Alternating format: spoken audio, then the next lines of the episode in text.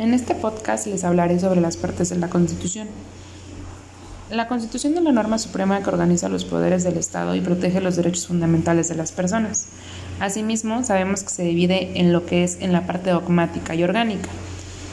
Ahora bien, en la parte dogmática, que se entiende por dogma, es una proposición que asienta por firme y cierta un principio innegable, es decir, que es relativo a lo que son las verdades, que no requieren alguna comprobación.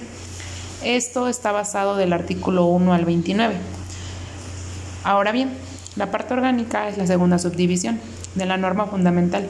Esta se denomina orgánica dado a que se refiere, entre otras cosas, a la constitución de corporaciones o entidades colectivas. Por tanto, la parte orgánica constitucional es la que establece la organización, la integración y el funcionamiento de los poderes públicos en su ámbito federal y local. La parte orgánica es muy importante, dado a que contempla esa parte de las competencias de los poderes estatales en la inteligencia de cualquier exceso que pudiera vulnerar las garantías de los gobernados. Ahora, en cuanto a los conceptos de las garantías individuales, esta palabra tiene una importancia muy relevante, dado que nos dice que es un efecto de afianzar lo estipulado y también asegura o protege con algún riesgo o necesidad las nociones de aseguramiento y protección, dado que estas garantías nos protegen a nosotros como ciudadanos. Puede decirse que las garantías también son derechos públicos subjetivos que son consignados a favor de los habitantes de la República Mexicana. Ahora bien, el hecho de que el artículo primero de la Constitución señale que en los Estados Unidos mexicanos todo individuo gozará de las garantías que otorga esta Constitución, significa que los derechos de todo ser humano tiene que deben, más bien, deben ser perfectamente reconocidos ante lo que es el Estado y también deben de someterse a lo estipulado por ellas con base a la Constitución. En cuanto a la naturaleza jurídica, a lo que son las garantías individuales, proponen un, pronunciamiento muy importante dentro de la naturaleza jurídica. Así lo establece también lo que es la doctrina. Ahora bien, también tiene una característica porque ofrece al individuo una amplia gama de posibles comportamientos normativos para cristalizar aquella libertad así como pueden ser los derechos subjetivos, mediante un ejercicio que podría disfrutar de los beneficios de la libertad jurídica de lo que es el individuo.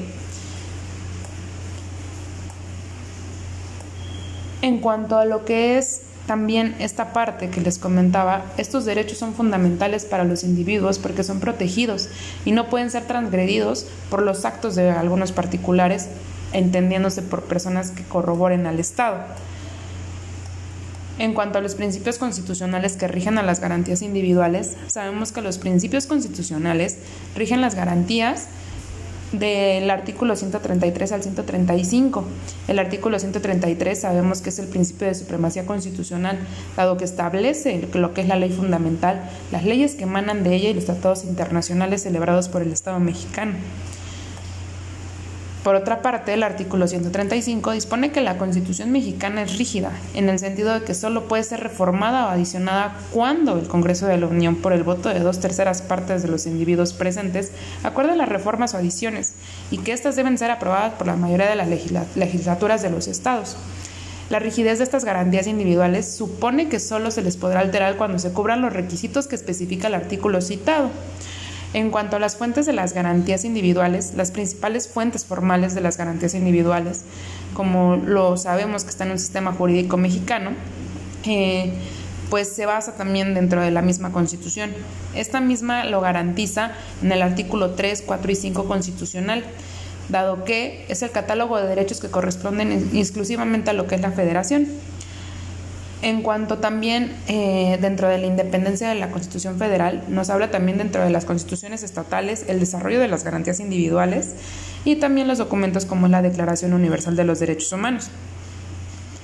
Posterior a eso están las características de las garantías individuales, que estas características van a gozar de que son unilaterales y son irrenunciables.